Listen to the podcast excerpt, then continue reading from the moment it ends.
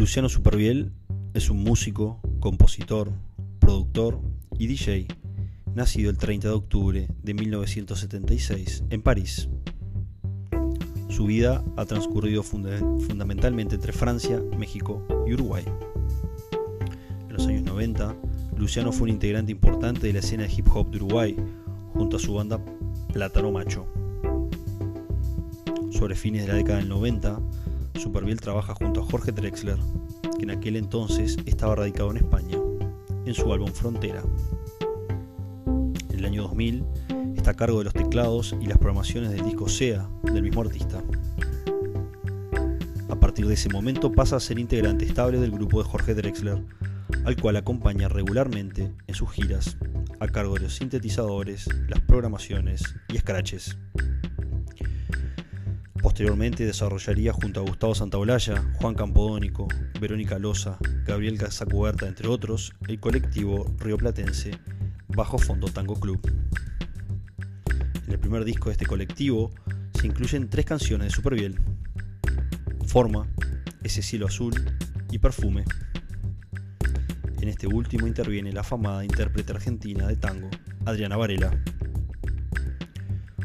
Con el éxito alcanzado, lanzaría su primer disco solista llamado Superviel, el cual también se convertiría en el segundo del ensamble Bajo Fondo, donde la identidad tanguera se mezcla con la electrónica. Su discografía se completa con dos discos solistas más, Reverie y Suite para piano y pulso helado. Padre dedicado, jugador todoterreno y fiel hincha del Montevideo Wanderers Club. Es un honor recibir a Luciano Superviel en Primer Pensamiento, Mejor Pensamiento, segunda temporada.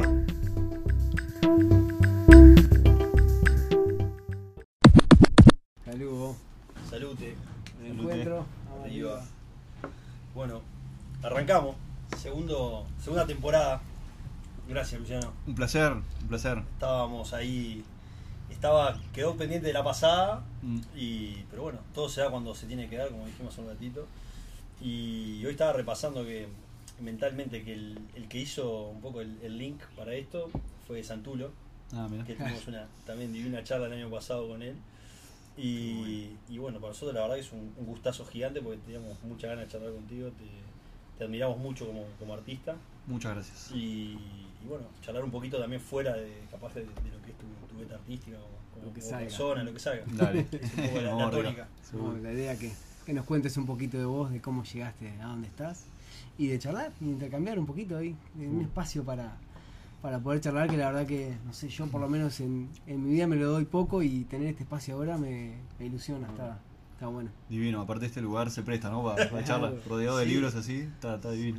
Ya de hecho ahora, lo que estábamos hablando recién de, de este regalito que te dimos de- libro del Tato, también como que apareció el Tato y empezó a aparecer todos sus, sus cuentos, su pluma, digo, es todo como un... Sí, este libro, eh, yo creo que fue una entrevista que le hicieron a él, que escuché hace tiempo, que hablaba de este libro y me dieron muchas ganas de leerlo. Y nunca había tenido nada, nunca lo había tenido así. Porque recién lo, Así que- lo reeditó recién, ¿no? Sí, sí, Muchísimas gracias. y se dio ahora. Lo leeré con mucho entusiasmo. De verdad. Y bueno, contanos un poquito, primero, capaz que lo que surge más en estos tiempos es cómo viviste el, el 2020 vos como músico, cómo te, cómo te sentiste y, también como, como persona, como ser humano, ¿Cómo- ¿qué te pasó? Bueno, este, me pasó lo mismo que le pasó a todo el mundo, que fue como un- una especie de paréntesis gigante. Este, a ver, a mí la pandemia me agarró en un momento muy especial de mi vida, porque falleció mi mujer hace un año, este, después de luchar contra un cáncer. Tuve una situación muy dramática en mi vida, y, este, y justo, digamos, dos meses después de que falleció, eh, vino la pandemia, ¿viste? Entonces, fue como, o sea, todavía un poco es, es difícil pensar en, en los tiempos que vivimos y la pandemia y todo, pero yo pienso que cuando pase realmente, yo lo, lo voy a ver como una cosa que en realidad me vino bien en mi vida, ¿viste? Ese parate obligado, Claro. porque yo necesitaba ese tiempo también con mis hijos, tengo dos hijos chicos, entonces fue una manera de, de poder, ¿viste? Estar 100% con ellos, no Ah, tener claro. que renunciar a trabajos porque no había nada que hacer. Entonces, en realidad, digo, dentro de la demencia que fue para mí, este, estuvo bueno, ¿viste? O sea, igual estaba muy difícil. La verdad fue muy Sí, difícil. sí, buenísimo. Clarísimo. Este, Te quedó inseparable de, de- fallecimiento Sí, de tu señora y tu organización familiar. tremendo, tremendo. ahí. Claro. Eh, Es, es- es muy muy complicado, porque yo sé que es difícil para todos, ¿no? Para No, todas las personas claro, es difícil. Pero claro, yo pienso en, en las cosas que me tocó vivir, ¿viste? Y, y, mm, realmente es como. Este. Yo pienso. Si ella, dentro de su enfermedad y todo, hubiera visto esta realidad, es como que fue tan, tan drástico el cambio de la vida de todo el mundo en ese momento que dijo: "No, Yo no puedo creer, ¿viste? Todo esto que pasó es como surrealista. Es surrealista, insisto, es, Sí, es sí, surrealista sí. para todos, pero para mí también, ¿viste? Claro. O sea, es, es como una un cosa. sueño entre un sueño. Es un sueño entre un sueño, ¿viste? Y, bueno, está, realmente hoy te puedo hablar de esto con mucha tranquilidad, este sigo mi proceso de duelo, obviamente, y todo, pero este durante un buen tiempo estuvo complicado, ¿viste? Estuve, como- Claro. no sé si eh, deprimido es la palabra, no, no, no fui a ver un médico por eso, pero estuve muy mal, ¿viste? Y este y estuve incluso bastante tiempo sin poder hacer música, sin poder Ujú. tocar, ¿viste? Meses. Claro. ¿Viste? Tipo tres o cuatro meses que este, no, no había manera, ¿viste? No, intentaba y como estaba, estaba con mis hijos, los ayudaba con la de la escuela a distancia y todo, pero estaba realmente trancado. Y este y en realidad, digo, suena como a medio novelesco y todo, pero es la realidad. Realmente lo que me pasó que yo en ese momento estaba haciendo un trabajo grande para el ballet del Sodre, Ujú. que fue la adaptación de la tregua. Claro. Ujú.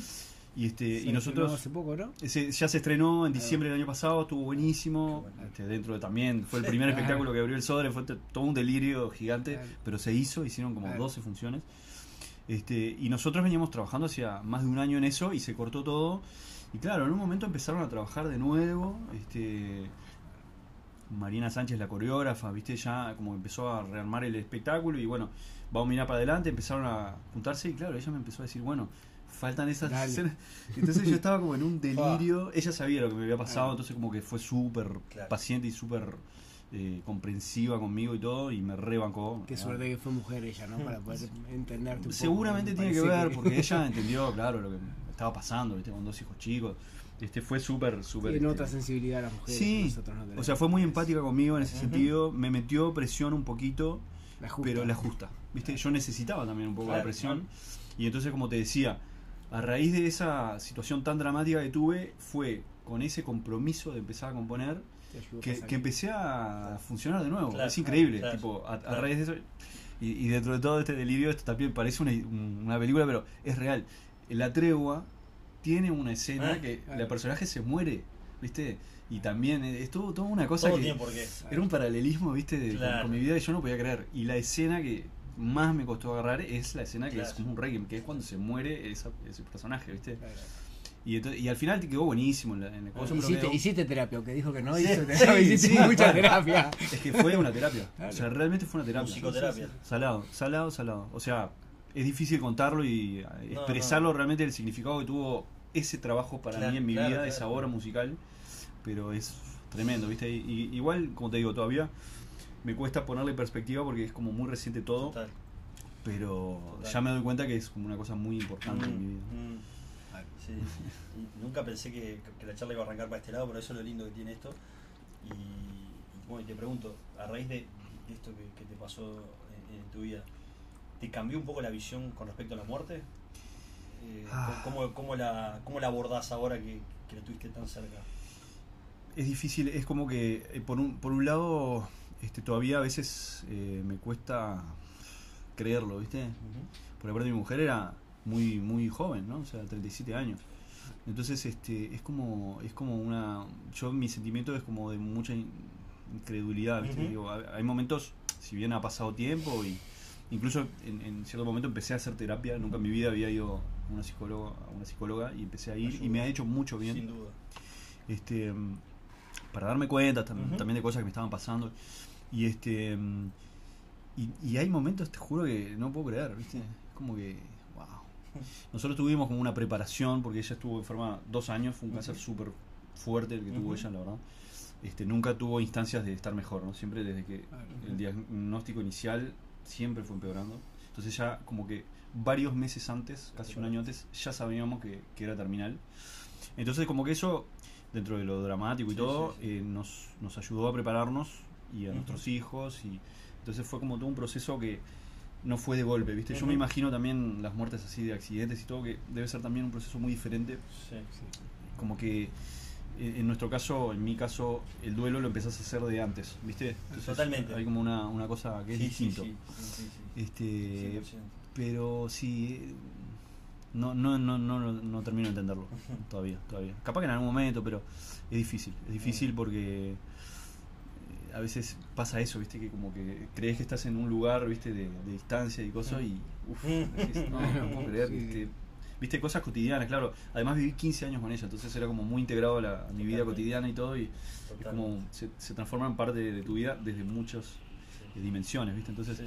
Pero bueno, está. Este, como te digo, dentro de lo difícil que fue y todo, nada, hay que seguir viendo para adelante. Mis hijos, obviamente, imagínate que son Mm. gran parte del hecho de estar mirando para adelante ahora. ¿viste? O sea, de superarle ese- esa Mm. Sí, sí, depresión sí.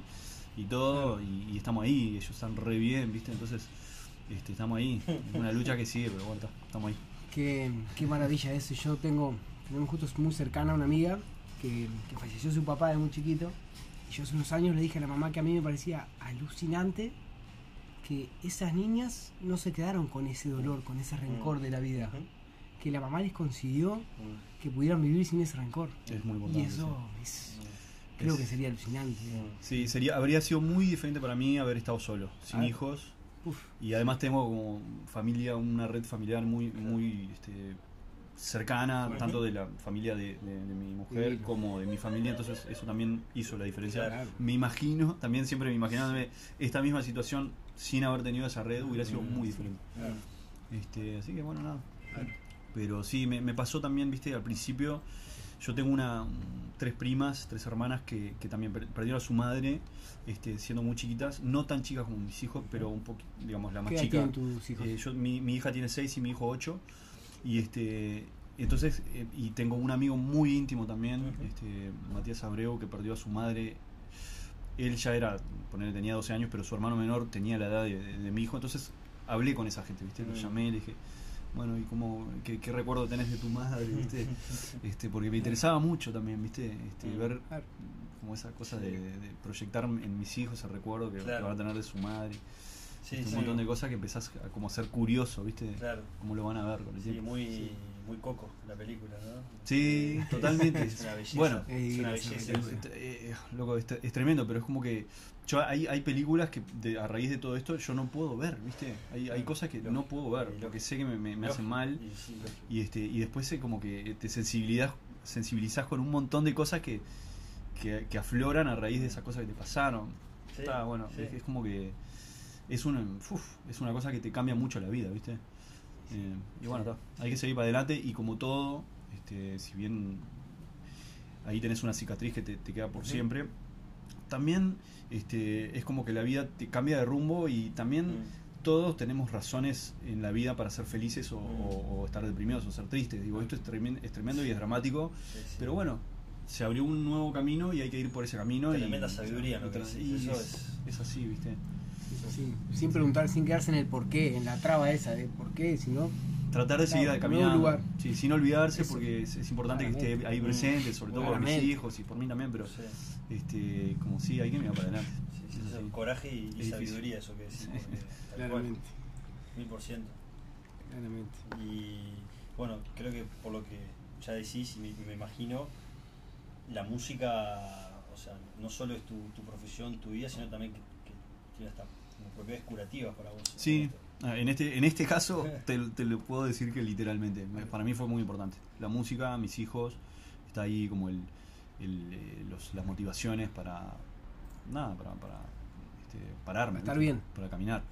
Y Este, seguramente- ahí está la motivación. Y seguramente estás experimentando lo que vos con tu música le regalás a muchas personas, porque Puede seguro ser. que tu música tiene ese impacto en, en- en- en curar, en sanar, en, alegrar.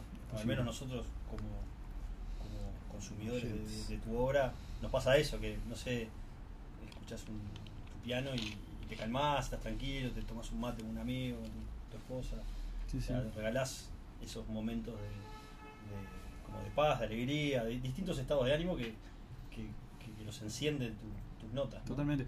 Eh, los artistas lo sentimos mucho eso ahora en cuarentena también. Claro. Como había un, un- un gran retorno por parte de la gente a- hacia un nivel como muy afectivo y psicológico, ¿viste? Como en el mundo de la cuarentena, Sí. eh, no, digamos, no solo la música, pero el- la Sí, sí. cultura en general Mm. tuvo como un rol muy este, de salvación. ¿viste? Salvavidas, sí. Sí, de salvavidas. Y lo, lo- eso lo recontra sentimos, yo personalmente lo recontra sentí. Este, en un momento me, me colgué en hacer como este, conciertos este, En vivo, por ¿no? Instagram en Bien. vivo. Y en un momento me di cuenta que me vieron tipo 12.000 personas, Claro, ¿viste? O claro. sea, que es mucho más de lo Totalmente. Que nunca me vieron en un Sí. concierto en vivo, ¿viste? Sí, sí, Y, y era como, en un momento lo, lo tomé como una responsabilidad. Claro. uf, mucha gente y Obvio. empecé a traer como. Este, Sí. y- pero y, y realmente sentí como ese feedback, Sí, pa, sí, muchas sí. gracias, tipo agradecimiento, Sí, ¿viste? sí. Eh, eso estuvo lindo, sí. Estuvo muy bueno. Y muchos artistas lo hicieron. Yo, Sí. ahora, hoy veníamos hablando, veníamos para acá, que hace un año que empezó todo esto. Y, y recordando, ¿no? Experiencias de, este año para atrás, y no sé qué. Y me acuerdo que uno de esos momentos así como de un poco de oasis entre todo el quilombo era ponerte a ver un vivo tuyo, de Fito que hizo, yo qué sé, varios artistas que hacían eso y te sentabas con tu familia y decís, pa, un poco de lo que era la, la vida de antes, de salir a ver un concierto y estar con amigos. Eso, o cuando salían discos, yo, yo, yo también lo viví como, como músico y como público también. Cuando salía un disco nuevo de, Claro. de algún artista que me Sí, interesaba, era como, oh, sí, qué avi- avidez, sí. ¿viste? Porque también había más tiempo para dedicarle tiempo. Totalmente. Entonces, este, Sí, pasó sí. eso, leí bastante, digo, Sí, como que estuvo bueno eso. Mm. Ese, ese retorno de- de- del público estuvo bueno. sí. Claro, y el y vamos al, vamos al, al inicio ahí, porque hablamos de la música, lo que es hoy para vos y cómo, cómo arrancaste vos ahí en la música. ¿Quién, quién te pone ahí en ese lugar? ¿Quién te Este, hace regalo? sí, yo, mira, tengo una hermana mayor de dos, dos años y medio mayor que yo y desde muy niños, si bien ni mi padre ni mi madre son músicos, eh, mi, mi casa fue una casa inundada de música, ¿viste? Nosotros nacimos en Francia, yo nací en Francia, luego nos fuimos a, a vivir a México, yo teniendo cuare- eh, cuatro años, ¿Al DF? al DF, París y DF. Sí, París DF. Y este, tanto en París como en México vivíamos en edificio, en, en la mitad de la ciudad. Entonces Sí. había como mucha vida mm, este, intramuros. Sí, sí, sí. Este, cuando llegué a Uruguay a los 8 años, eh, llegué al Prado y ya ahí, ¿viste, enfrente de la placita, ya, decenas de niños jugando al fútbol. fútbol. O sea, me cambió también radicalmente la vida y Y de ahí la conexión con Wander, sí. Sí, claro. Bueno, no, en realidad es por mi viejo, porque mi viejo este, creció en el Prado y siempre fue hincha de va. Y eh, Wanderers siempre tuvo como ese significado de relación con mi viejo. Este, y entonces, bueno, nada, como te decía, la música siempre fue parte de nuestros juegos en, eh, estando en, Mm. en el- en nuestros Claro. apartamentos, tanto a nivel de, porque teníamos instrumentitos, porque teníamos muchos discos, escuchaban mucha música mis viejos y nosotros teníamos muchos discos. Entonces como que cantar, viste, bailar, todo eso está desde siempre. O sea, muy fomentado por mis viejos. Y, de hecho cuando vinimos a Uruguay, yo con 8 años, este, mi hermana empezó a tomar clase de guitarra, pues ya teníamos una guitarra y este y yo como que la imité rápidamente. O sea, yo muy chico empecé a tocar la guitarra con una maestra que me enseñaba canciones y ese fue como, ya te digo, en principio una cosa que fue un juego, pero después, claro, se fue ampliando y ta, en un momento, viste, tomé conciencia de que este era lo que a lo que más le había dedicado tiempo. O sea, a los 15 años de Sí, mi sí. vida, la música ya tenía un lugar muy, muy grande. Ya había estudiado piano, ya había Claro, estudiado claro. guitarra, ya sabía muchas canciones en la escuela, en el liceo, ya en la escuela y también en el liceo. Yo ya agarraba la guitarra y cantábamos y armábamos Claro. conciertos con, con otros amigos. O sea, estaba ahí, ¿viste? Mm. desde muy Claro. chico. Este, yo tuve también, como en, en- en- por varios años, ganas de, de jugar al fútbol, Ujú. como la mayoría de los, de los niños de Uruguay. Este, y, y tuve como una frustración ahí grande. En, en- no me acuerdo qué edad tenía, pero ponele cerca de 11, 10, 11 años.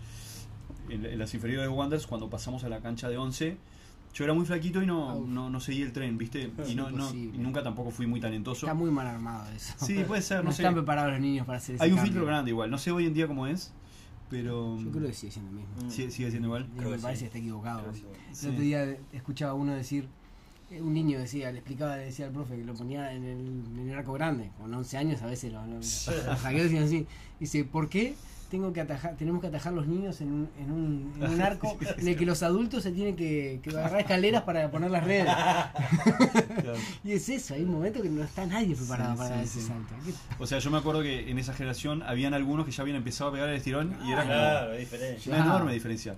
Y, y los que eran flaquitos, así como yo, realmente tenían, tenían que ser muy buenos, Claro, ¿viste? Para poder bancársela. No es la época. Este, y ahí quedé. Este, y bueno, está, fue como, viste, ta, no, fútbol no, Por ahí no. no, no, no me da, este, y la música estaba ahí, ta, seguí, seguí estudiando música desde muy niño, viste, muy chico. Y, y poco a poco como que está, este, me fui como convenciendo, porque también es difícil, este, eh, la música, uno tiene el sueño del pibe de Claro. estar haciendo, componiendo, estar arriba de los escenarios. en trabajo. En... Pero claro, en un momento se vuelve más real, ¿viste? tipo ya los Sí. 18, 19 Tenés que años, ¿viste? Yo. Que hace una encrucijada ahí. estás en una encrucijada y está, ¿viste? O sea, Me la juego, no me la juego, no me la juego, Sí, tengo sí. oportunidades, empezaron a aparecer proyectos buenos, tipo en, en aquella época Plátano Macho, ¿viste? Que Ahí ya- La rompieron por ahí, ¿no? esa, ¿eh? Eso es lo que. Eso parecía que estaba bueno porque era, o sea, empecé a, por primera vez en mi vida a ganar dinero este, con la música. Si bien había hecho ponerle, siendo también muy pendejo, tocar, había tocado piano en bolichitos y restaurantes, este, ahí fue como la primera vez que firmamos un contrato, como una cosa más Claro. profesional, ¿viste? Bueno, de Perro Convention era, ¿no? De Perro Convention, Me que dijo que grabamos. Que ta, después quedó por esa. Era muy bueno. De No. pendeja, ¿no? Sí, exacto. Sí. Nos mandamos muchas cagadas. Y había mucha pica muy- con el peyote, ¿o ¿no? Era, como- ficticia en Era realidad. ficticia. Entre, Ah, entre no nosotros. Estaba todo bien. estaba todo bien porque, pa- para empezar, eh, el bajista nuestro es hermano de. Gabriel es hermano de Carlos, de que del. Peyote, de Casa Cubierta. Y después Ah. este, todos habían sido amigos este, de, de infancia. No era real esa pica. Sí, claro. Pero bueno, cierto, había, había una rivalidad. Este, Que todos Las letras ahí tiraban. Sí, sí, sí. Muy Estaban conectados en México, ¿no? Todos- Claro, exactamente, exactamente. Yo soy más chico que Santulo y que, que los Casacuberta. Claro, claro. Pero ellos y Campodónico, ellos eran amigos en México. O sea, se veían allá. Claro. Yo soy, ponele, 10 años más chico que. Gabriel. Entonces, mientras ellos eran adolescentes y Sí, fumaban puchos y tomaban cerveza, Claro. yo sí, era un niño. Claro. Este, Ahí va. Pero sí, esas épocas estuvieron buenas. Yo tuve como. mm, También en cierto momento me metí a estudiar más formalmente, me metí en la escuela de música, estudiar música clásica y todo. Y también eso fue como un golpe fuerte de darme cuenta que tampoco, viste, o sea, siendo niño y tocando en el liceo y todo, como que tenía como esa cosa de que, ah, soy bueno, viste, Claro. o sea, me destaco en lo que estoy haciendo. Claro. Pero cuando me puse a estudiar más en serio y, y Claro. a convivir con, con mucha otra gente, Sí, sí. muchos más Con talentosos que Ah, yo, tipo que andaban volando en otras cosas que yo no, este, me di cuenta también que, ups, bueno, a ver, viste, empezás a dudar también, viste. sí, sí, sí. Pero bueno, ta, se fue dando, viste, es como que se fue dando y la realidad es que ahora que tengo 44 años, este, sigue siendo, este, la actividad de músicos, sobre todo en Uruguay, una cosa bastante incierta, viste. Sí, sí, sí. sí. Quedó en evidencia Ahora- ahora, en, en la pandemia cómo o sea, Quedaron en bolas. pende de un hilo nosotros yo digamos durante meses viví de ahorros y este y, y soy un- una persona que más o menos también he logrado ir ampliando mis recursos y puedo trabajar en estudio y puedo hacer música Claro, para documentales claro, que claro, es lo que he hecho también o para publicidades o lo que fuera tengo como distintas maneras de subsistir con la música pero es mucho músico que no, No, de ¿viste? tocar. Sí, sí. o sea mi salario toda la vida desde hace 25 años es de tocar en vivo ese Claro, es mi salario claro, claro. entonces imagínate dos años sin tocar Sí, es jodido, muy jodido. Este, así que está igual, como te digo, como fui ampliando mi, mi soporte como para agarrarme de distintas cosas, pero eh, esa incertidumbre me acompañó siempre, ¿viste? Hay una cosa medio de aventura también, Sí, ¿no? sí, Este, sí. que Sí, sí. no sabes qué vas a estar haciendo en cinco años. Y No. eso un poquito también me, me atrae. Claro. Eso está buenísimo y, Sí. es, y es tremendo aprendizaje. Creo que la pandemia nos vino a hablar de la- Ah. las planificaciones son Sí. tremendas, ¿no? Tremendo, Hay que tremendo. disfrutar lo que toca. Y siempre, siempre hablamos acá y de los de esas personas que te marcan y que te, que te dan ese empujón, que, que te das cuenta que te lo dieron como 3, 4 años, 10 años después. Mm. ¿Quién es a, a vos el que te da ese empujón, esos que te, que te abren puertas ahí, que te hacen... Bueno, sí, eh, me he encontrado con personas, eh, más de una, no, no, no sabría decirte una, pero... Pero en tu casa seguro, tus viejos. Bueno, mis viejos sí, los dos, Claro. me rebancaron. Porque si bien mi viejo, que es, el- es- es sociólogo y siempre tuvo como esa Mm. Formación más académica y esa vida académica en su vida, siempre como que de algún lado me, me respetó mi los digamos el camino que estaba agarrando, pero siempre como tratando de, apoyo. Decir, ah, y está bueno esto también, y interesarte por este lado también, viste, como bueno. tratando de ampliar mi este, un camino pero respetando mucho lo que Qué yo bueno. estaba haciendo y mi vieja también viste incluso me han- a lo largo del tiempo me han ayudado económicamente viste me acuerdo me ayudaron a comprarme mi primer Claro. tarjeta de sonido Claro, mi primer teclado claro. todas esas cosas que no, no necesariamente todo el mundo puede pasar por eso pero bueno está eh, como que también se dieron cuenta rápidamente que tenía esa vocación fuerte y Y estuvieron ahí después eh, una persona que fue muy importante en mi vida es Jorge Drexler. Este, con Jorge mm, yo empecé a trabajar cuando eh, cuando vino la crisis acá en el, en el 2000 yo me fui a Francia. Platano Macho se terminó porque ta, se terminó el contrato con la disquera entre nosotros también viste cuando las bandas creces y de repente Muy puf, pibes. muy pendejos nos mandamos todas las cagadas que se podían mandar en una banda de, de pendejos Todo. Pareció el Peyote, no ¿no? hay También, experiencia. el mismo. el Peyote fue más lejos que nosotros porque hizo, hicieron dos discos fueron Claro, pero amigos también se, también se se mandaron- entre ellos. hicieron todas las carreras que pudieran hacer también. Pero bueno, también aprendimos mucho Sí, claro. y por eso ahora también, cuando eh, estamos en un proyecto, lo cuidamos tanto. Claro, claro, Porque claro. subimos pasar por proyectos sí, que no los cuidamos, ¿viste? Sí. Este, también se aprende de los errores. Este, y bueno, ta, Drexler, cuando yo me fui a vivir a Francia, me invitó, este, cuando me fui a, a vivir a Francia, a estudiar a Francia, a empezar de cero mismo, Ah.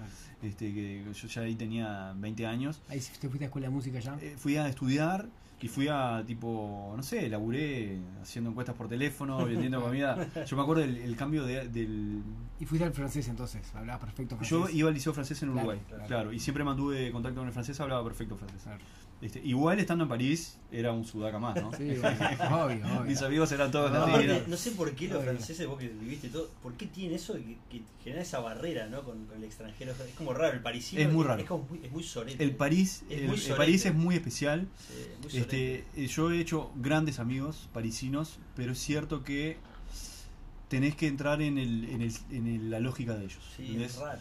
Entonces, este, una vez que vos entrás en esa lógica, es como que no, no puedes entrar con tu mundo así Claro. para y caer y no sos bienvenido. entre Inglés no te hablan, por ejemplo. Vos No, lugar bueno, no, tienen mucha pica. inglés y te meten el corte así. Tienen mucha pica con los ingleses, son muy nacionalistas Sí, en ese sentido. Se nota eso.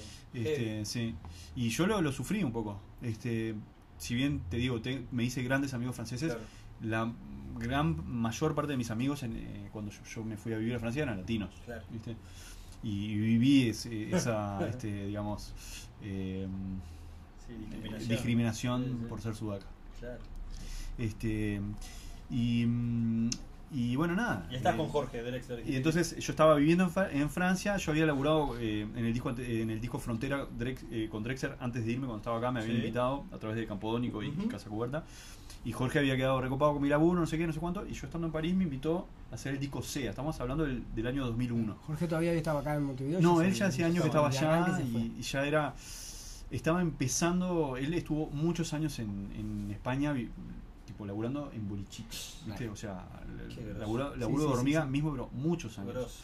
Y, y en realidad su, su Me principal. que es- esos, esos primeros discos fueron acá, no, Claro, sus primeros discos fueron acá y en España nunca nadie Claro, le dio claro, pelota. Durante muchos años. Te diría que recién cuando en el disco Frontera, que fue ahí cuando se ganó un Oscar, ahí Claro, en España claro, cambió también claro. su, su tipo de perfil de artista, digamos.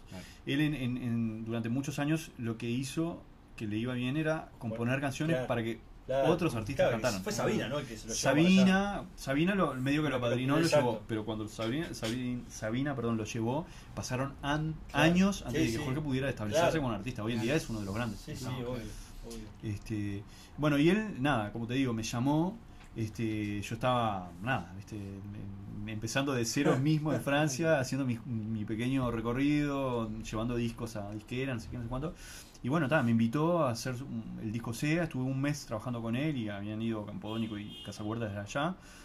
Hicimos ese disco, este, hubo que empezar a tocar en vivo ese disco y había un montón de cosas tipo de, de- que tenían que ver con la tecnología, de música electrónica, no sé qué. Me dijo, te necesito en mi banda.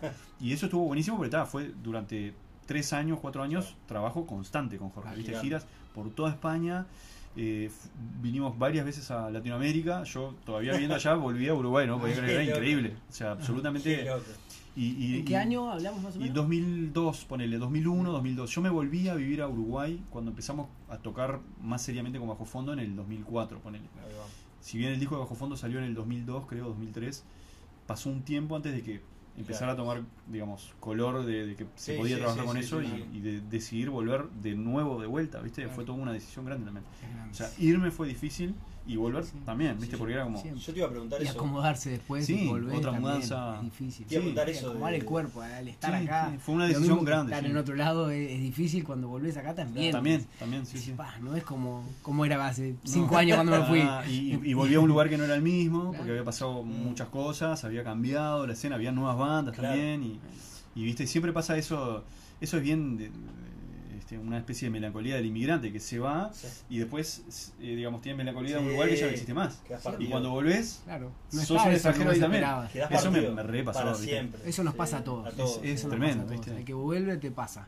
Ah, Después sabes que es una época, chao, se acomoda la se mente después acomoda, otra vez. siempre te pero, acomodas. Siempre te pero la mente está como que quedó en esos 10 años atrás y querés que las Sí, cosas sean se- igual. y- se pasa, se pasa a generaciones porque nos pasa que so- todos que somos nietos o hijos de inmigrantes siempre tenemos un poco la cabeza partida entre Sí. nuestra, entre comillas, madre tierra y donde naciste, eso es, natural eso. Sí, e incluso antes de irme eh, a Francia, yo digamos me consideraba mucho más francés de lo que realmente me di cuenta que era cuando llegué a Francia. Claro. Yo soy recontra uruguayo, Claro.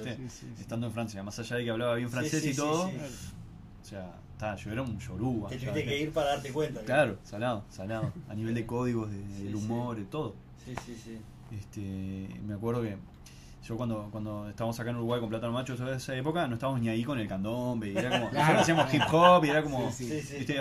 El candombe entró al rock y a la música, digamos, más así de joven, Mm. Este, después, viste, Claro. con la vela puerca fueron los primeros que metieron murga, eh, pero antes de, de Sí, eso sí, era como. era otro, era otra tribu, ¿viste? o sea, sí, nosotros, los hip hoperos, ni ahí con el candombe, ni ahí con el, o sea, sí me gustaba Mateo y todo, pero sí, sí. no integrábamos eso a nuestra, a nuestra música, ¿viste? Y me acuerdo que después cuando me fui a Francia a los pocos meses, había una noche uruguaya, Claro. tipo tocando Estás tambor y como yo loco. llorando, ¿viste? Uruguay nomás, ¿viste? Claro. Eso, a- estando acá en Uruguay, no lo hubiera. Igual iba a los tambores, ¿sabes? sí, no, no, sí, no digo sí. que no. Pero te tocó una fibra ahí. Eh, Sí, Claro. sí. Este, Es muy buena la imagen. Está buena. este, Y. y no, y te- hablándote así de personas importantes, bueno, Drexler sin duda me dio como Ajá.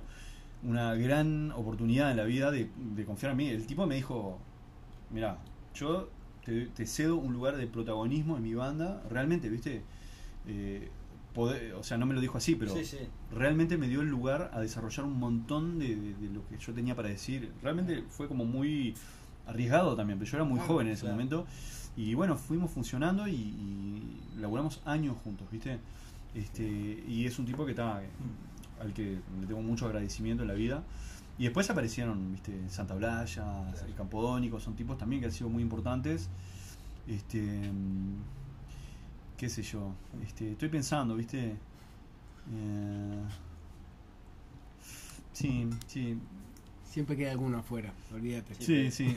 sí, Por algo no, estuvieron. sí, no, no, no, no, no tengo uno Sí. para decirte, ¿viste? No, no, Creo que son uno, varios. es un camino. Sí, sí. Claro. En distintos momentos de vida me he encontrado con gente como que me... Bueno, mi, mi, mi mujer que falleció fue un pilar también porque ella durante años, este y eso lo, lo puedo decir, ella me, me rebancó el, el hecho de la gira. Yo, o sea, pasaba hoy, seis meses al año eh, Claro. afuera, ¿viste? En la mejor época de Bajo Fondo y todo eso y tocaba con Bajo Fondo, tocaba con Drexel, tocaba ya haciendo giras con mi proyecto solista y ella me rebancó también porque este, yo tengo un montón de colegas músicos que han tenido muchos problemas familiares, ¿viste? sí, Por el hecho claro. de viajar. Entonces, eh, tipo separaciones y problemas Claro, y sí. el, el hecho de irse de viaje era muy traumático, ¿viste? Claro. Irse, volver era muy Sí, traumático. claro. Eh, y, y- Lo que hablamos hoy. Mm. Recién lo nombramos. Sí, es en un el poco núcleo familiar, vuelta. ¿viste? Sos un, Estás dos un meses, después un volvés, intruso, volvés por un mes, por tres Bueno, semanas vos y también después lo volvés a irte. con, con- con tus viajes. Sí, alguna vez, pero, pero no tan fuerte. Pero sí, Sí, sí. No pero hay era- tanto rock Claro, no, no, no, no, no, no, no son Bueno, tan también largas. eso, no estás son de tan gira. De noche. Sí, sí, sí. No, durísimo. Este, y bueno, ella me rebancó y, y, y ta, viste, también siempre estuve muy agradecido con ella por eso. Este, por eso te digo, son como distintas Mm. personas. ¿viste? Claro, complicado. Mm. Eh, sí, yo te iba, justo te iba a preguntar eso de, de con bajo fondo.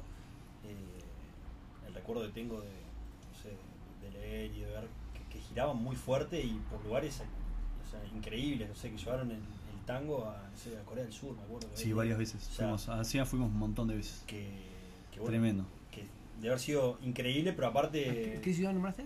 Estuvimos en Corea, eh, estuvimos en, en, en Seúl, no tocamos, o sí. Creo que sí.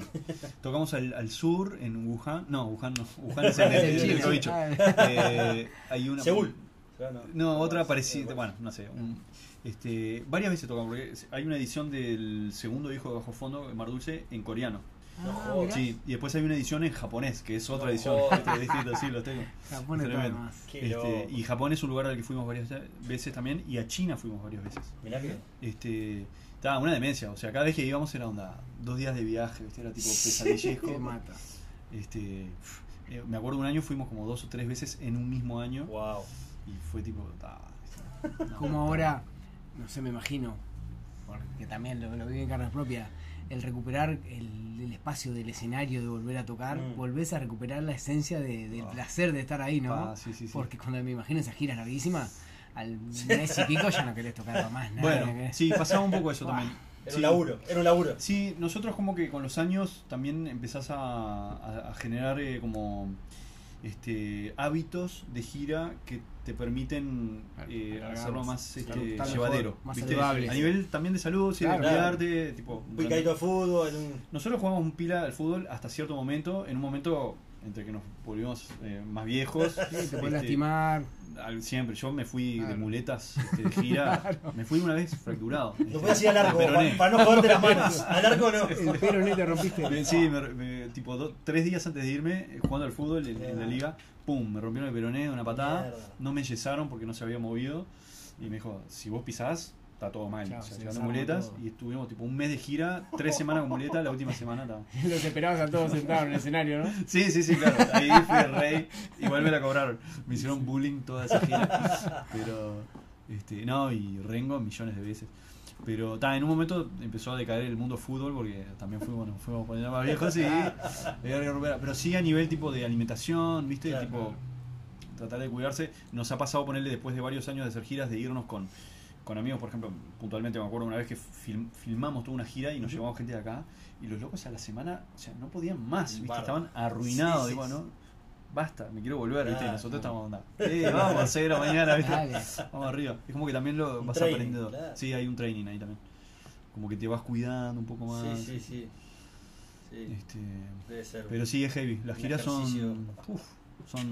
Ahora hace mucho que no gi- Las últimas giras que hice, que fueron antes de toda, toda esta demencia, este, eh, eh, me fui solo. Claro. Eh, hice giras solo, que es una cosa que también este, había, mm, creo que nunca había hecho. Yo, digamos, bajo fondo somos una estructura muy Claro, grande, con, viajan casi 20 personas, muchos técnicos, y este y la- las últimas giras que hice, los tipo, hace 2007, 2017, 2018 solo, este, ya ahí era plan valijita, Claro. teclado, yo a hablar con los promotores, otro aventura Sí, sí. totalmente distinta, divina también, que Qué te bueno. obliga a ser mucho más sociable. Cuando viajas en la banda es, es mucho más eh, cápsula, ¿viste? Claro. Conoces capaz que menos Sí, gente, claro, estás como mucho más en, en una interna. Sí, sí, sí. Eh, viajar solo está buenísimo también, ¿viste? Qué bueno. Como más este. Sí, sí, sí. Mucho más enriquecedor y el intercambio Bueno, tiene que estar mucho más abierto. eh, tenés que estar mucho más abierto. Yo no soy una persona especialmente Claro.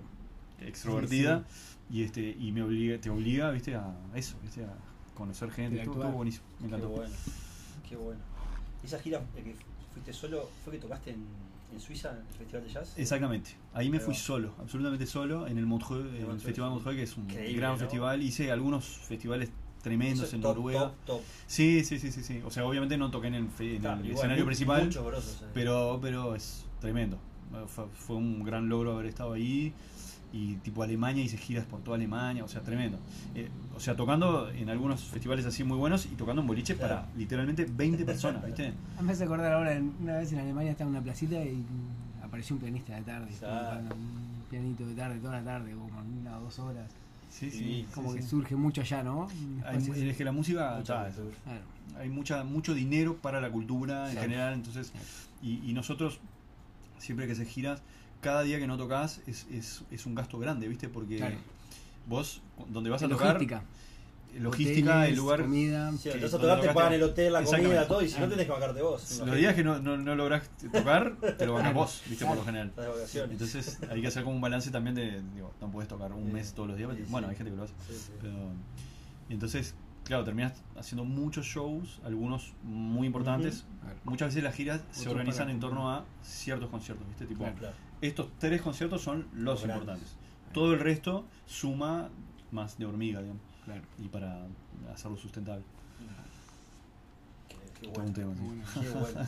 Sí, sí, todo- y estaba viajando mentalmente a todos esos lugares. Sí, divino. Bueno, con Bajo Fondo fuimos, eh, estuvimos en África, no- nunca en el sur de África, estuvimos eh, tipo Marruecos, este, bueno. estuvimos en, nunca fuimos a Australia, pero estuvimos en Singapur, ¿viste? Y después Asia hicimos bastante también. sí. ¿Y cómo era esa relación de, de- de gira, pero también o sea, de grupo entre argentinos y uruguayos? Porque viste que somos parecidos, pero también hay, hay mucha diferencia. ¿no? Sí, sí, sí, sí, sí. Nosotros aparte, si bien arriba del escenario somos 4 y 4, Ujú. este, todos los técnicos son argentinos. Claro. O sea, nosotros somos muy minoritarios a nivel este, Y te lo hacen uruguayos. sentir. Entonces, no, En el bullying, en el bullying. Nos cagamos de risa, nosotros los jodemos a Pues ellos tiene, también. tiene un ego bastante más arriba que el nuestro. Ego y la, la, la parte de, digamos, de- Histriónica, sí. histriónica y todo, Sí, sí. pero divinos. O sea, un grupo de gente increíble, somos una familia, ¿viste? Sea, 20 años haciendo giras juntos. Claro. Qué divino. Yo con Gabriel Casacuberta, el, el bajista, este, el loco es, desde el principio, es mi roommate, ¿viste? En las Sí, giras sí. siempre estoy con él. Sí, sí, sí. Es como un hermano para mí. Claro, o sea, claro. pasé muchas horas de mi vida Claro. conviviendo con él, con él ¿viste? sí, sí. Eh, o sea, eh, a ese nivel, es como familia. Entonces, con, en las buenas y en las malas también, pero Sí, nos hemos claro. peleado, Sí, sí, nunca a obvio. las piñas, pero ha habido grandes conflictos dentro de la banda, ¿no? Como todas las bandas. Este, pero bueno, da, vivimos las mejores y las peores también, Sí. ¿viste?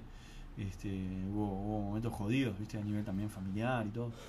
Este, pero sí, este, Bajo Fondo es, uf, es un, capítulo muy importante mi vida, muy largo también, ¿no? Muchos años, ¿no? Sí. Solo empezamos a tocar en el 2003, 2004, ¿viste? O sea, Sí, sí, pero fue un hito porque eh, 20 años. pusieron el tango de vuelta en, en el tapete, o sea, la, la gente empezó a escuchar tango, a, a descubrir artistas, y no solo tango, ¿no? Folclore, Mm, eh, distintas cosas que estaban como medios olvidados o capaz que lo escuchaban los veteranos, pero sí. lo acercaron a nuevas generaciones, creo. Yo creo, siempre hice una, hicimos una lectura como que nosotros acompañamos una especie de auge del tango este, y como que estuvimos bastante al principio de esa ola que hubo, ¿viste? Internacional de gran furor de tango. ¿viste? De tango moderno o tango electrónico, Sí, que sí, era lo que hacíamos al principio, e inclusive artistas de tango nuevos que hacían como un tango más tradicional, ¿viste? Sí, sí. Eh, hubo como una gran ola en, en Europa, nosotros lo, lo sentimos mucho porque Ah, este, íbamos a tocar y habían Claro. no sé, decenas de milongas solo en Berlín, por. Una- más que, mucho más que acá. Sí, hay mucho espacio que se juntan a bailar tango. Exactamente, Sí, sí, mucho sí. baile de tango, en, bueno, en Asia también. Entonces como que nosotros acompañamos esa especie de gran auge de vuelta de auge de tango que hubo. Y este, desde un lugar, eh, digamos, desde casi al principio, ¿no? Fuimos de los- realmente de los primeros que hicimos eso.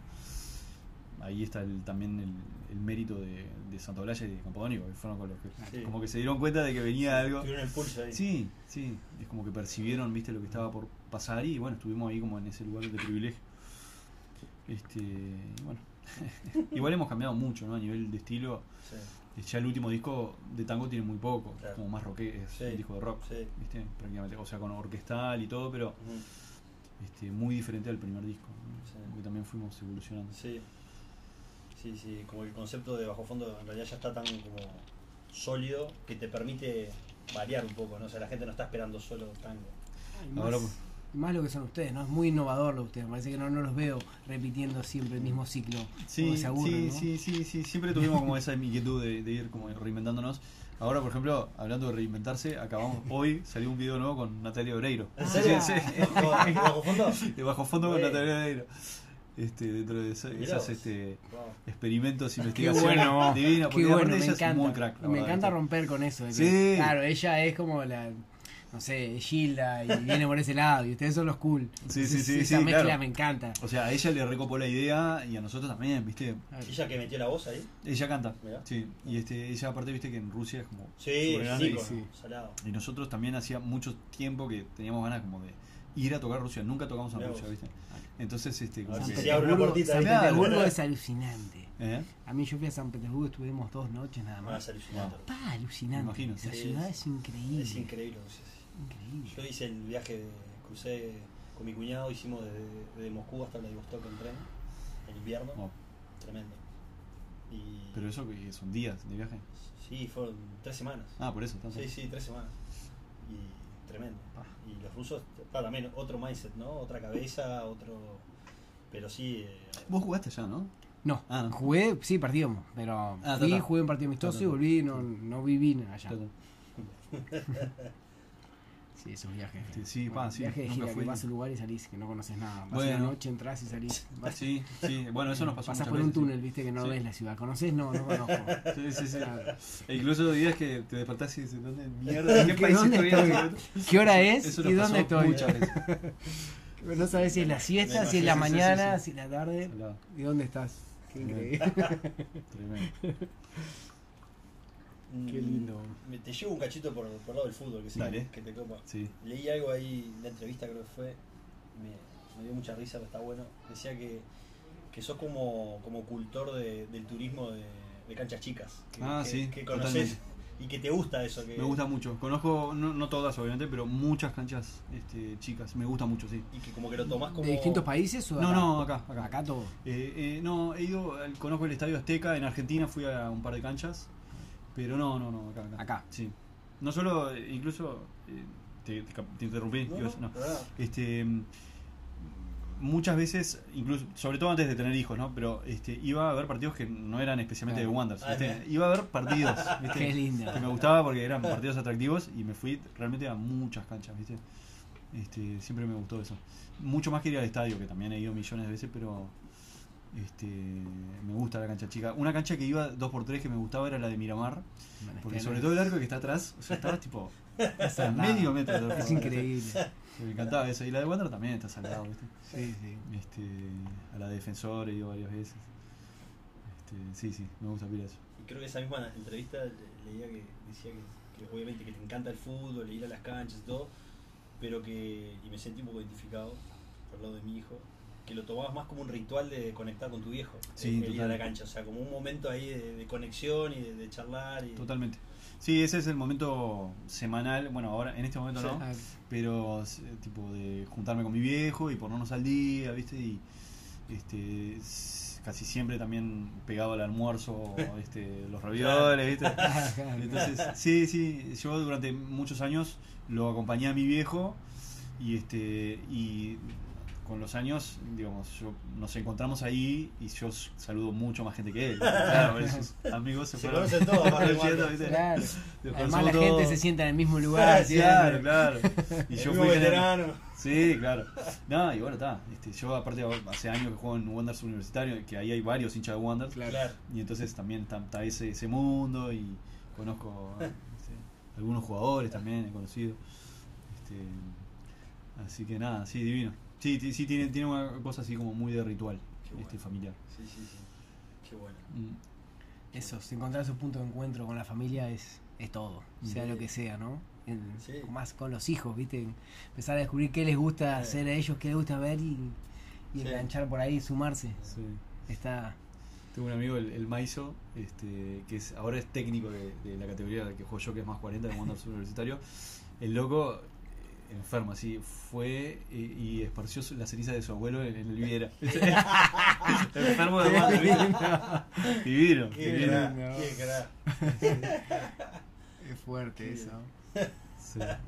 Qué crack. Es increíble, es Hace poco increíble. también alguien que lo hizo, no sé quién, en, en la cancha de Rampla.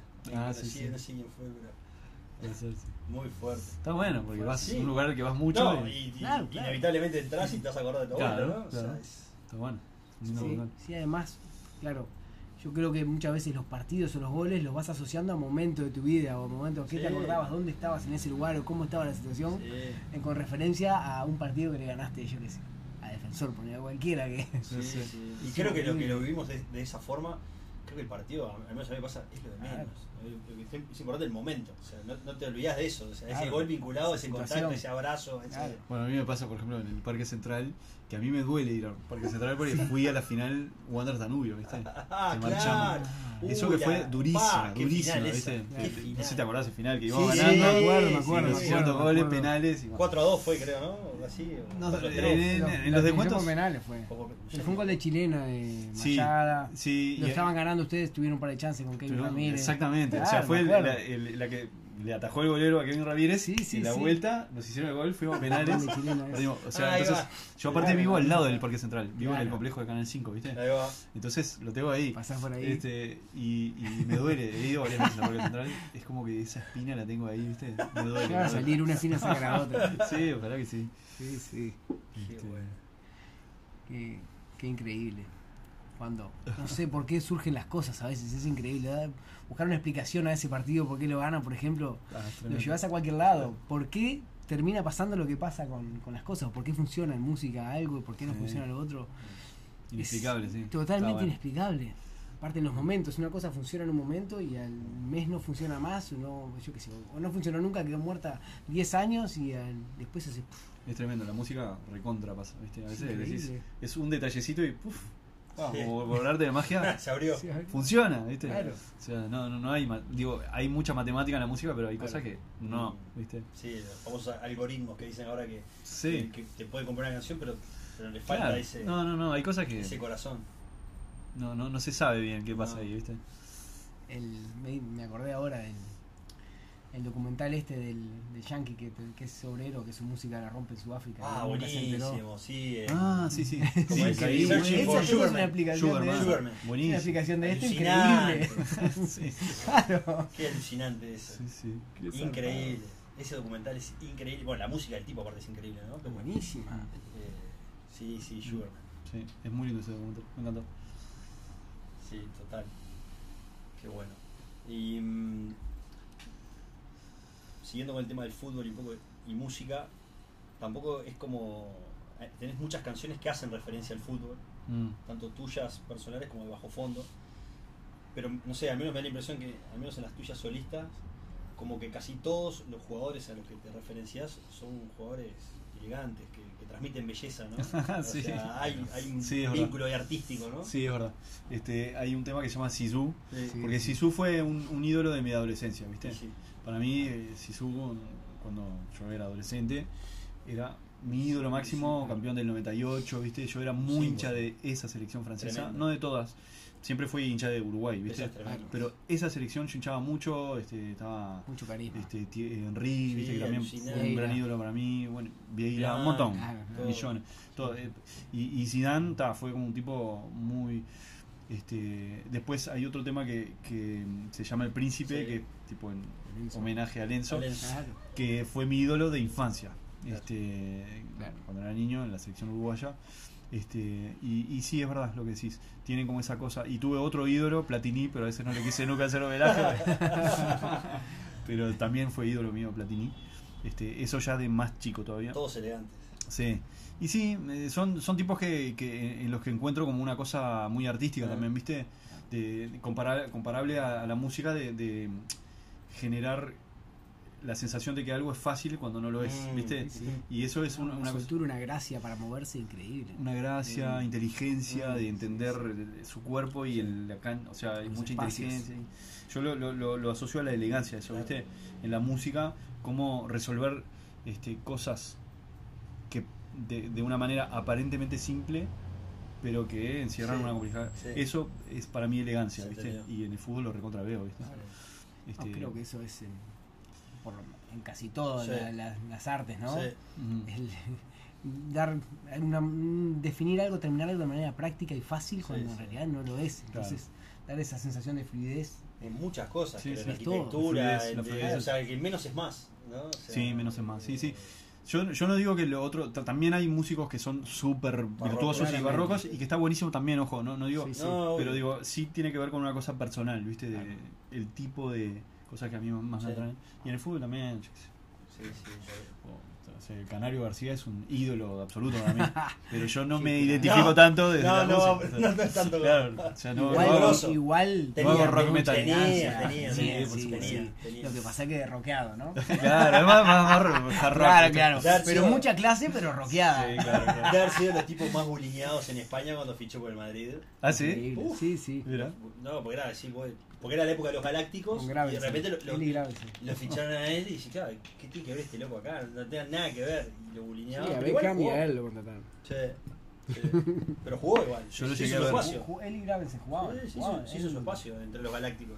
Yo lo llegué a ver al Canario García en, en. ¿Wanderers? Sí, sí, sí, lo llegué a Qué ver. alucinante. Y este, e incluso siempre me quedé con la duda, porque él somos de la misma generación.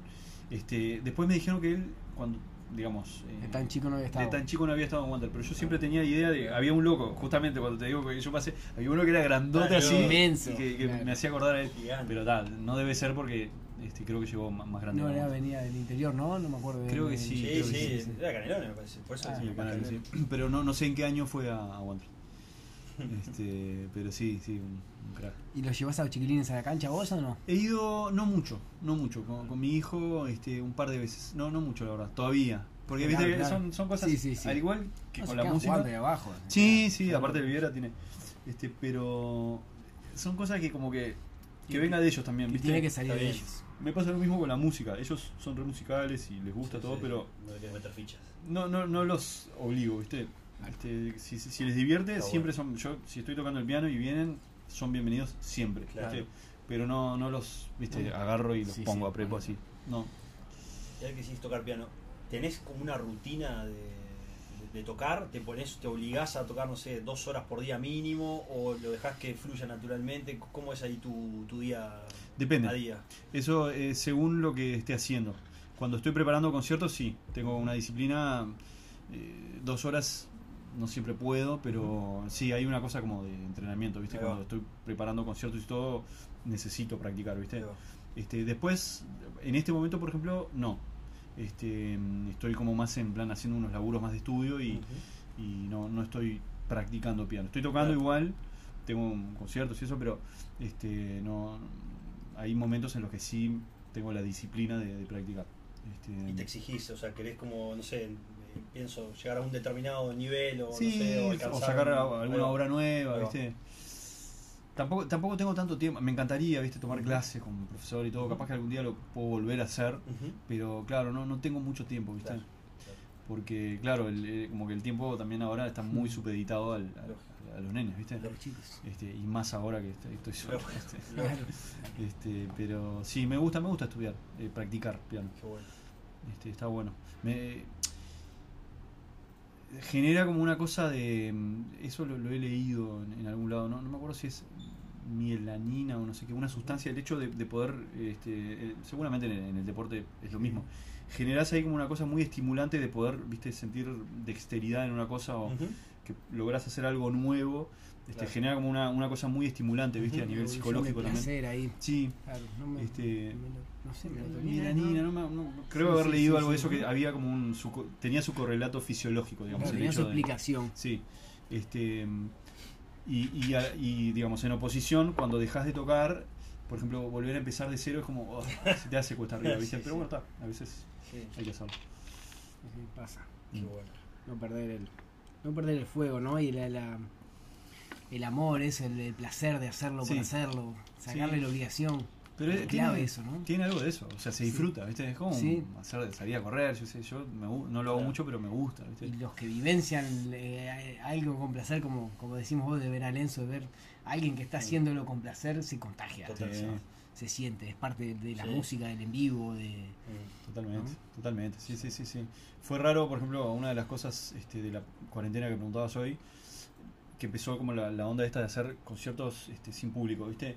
Fue muy raro Fua. eso, ¿viste? Tipo, bien, súper bien Sí, filmado sí, y todo. Sí, sí, sí, debe ser muy Yo creo que no, no, no nos acostumbramos los músicos, ¿viste? Claro. Esto lo he hablado con otros Claro. y hay algo ahí. Falta esa evolución. No sé para los futbolistas. Energía. ustedes jugar con este No, vacío, ¿no? ¿Sí? Para mí es, es, es tremendo, es terrible. No, no me Porque- extraña esto que decís. Porque no, yo lo dije varias veces, tenés, lo que, lo que descubrí es que no se va la presión, la presión no está. Eh, digo, no es que Está igual. Está, es la misma Ujú. o tal vez más, pero no tenés la devolución linda de esa la gente. Entonces pierdes muchísimo. Porque tenés toda la presión, pero no tenés la parte más hermosa por la que jugamos, que es la devolución de la gente, regalar algo lindo y sentir. Entonces esa parte, porque nosotros lo hacemos para los demás. Mm. La música no es para vos, digo, también es para mí jugar al fútbol porque Claro, me claro. fascina, pero lo hago en un lugar para que me vean. Entonces, no, el no. tener esa devolución de la gente eh, se siente mucho y le, sa- le sacó mucha, Mm. mucha frescura y Sí. mucho disfrute para mí el fútbol. Sí, seguramente condiciona también tu juego, así como te condiciona tocar, ¿viste? Si vos Todas estás tocando público, Claro. ahí hay un contacto, Claro, ¿viste? levanta Obvio, a la gente, obvio. la energía de los demás. Hay una energía. Cuando sí. la gente lo está disfrutando, uf, Sí, va y sí. viene la energía para Claro, exacto, eso, Claro. ahí va. Es bidireccional, no es Claro. de un lado solo. Sí, sí, sí, sí. Cuando está funcionando y cuando no está funcionando, ¿no? Sí, sí. Pero está Sí. también. O, el- o el cuando está funcionando mal y lográs salir y cambiar Claro, y decir, ¡Wow! exacto, Claro. exacto. Sí, sí, sí. Ustedes, eh, claro, los futbolistas conviven con, con también con, con los, digamos, perder debe ser duro también. Eso a nosotros no nos pasa tanto. Claro. ¿viste? Nos pasa igual, ¿viste? Hay Sí, conciertos sí. que sentís que te vas derrotado. Obvio. A todos Claro. nos pasa. Pero por lo general no, no, no convivimos tanto con eso que debe ser este, duro también, ¿viste? Perder un partido, digo, yo lo, lo vivo a nivel Sí, sí, fútbol claro. universitario, me imagino a nivel profesional. Sí, sí, no, es lo mismo, la sensación es la misma, hacer el gol o perder es la misma Claro. sensación. La frustración es igual, hay más presión, Claro. pero las sensaciones, Sí, lo que sentís, la- yo estoy entrando en la liga ahora, me voy frustrado, me voy caliente de la misma manera que, que cuando juego primera. Sí, ahí está el fuego que decías vos. Porque Claro, el fuego es, no importa si es amateur o profesional. O sea.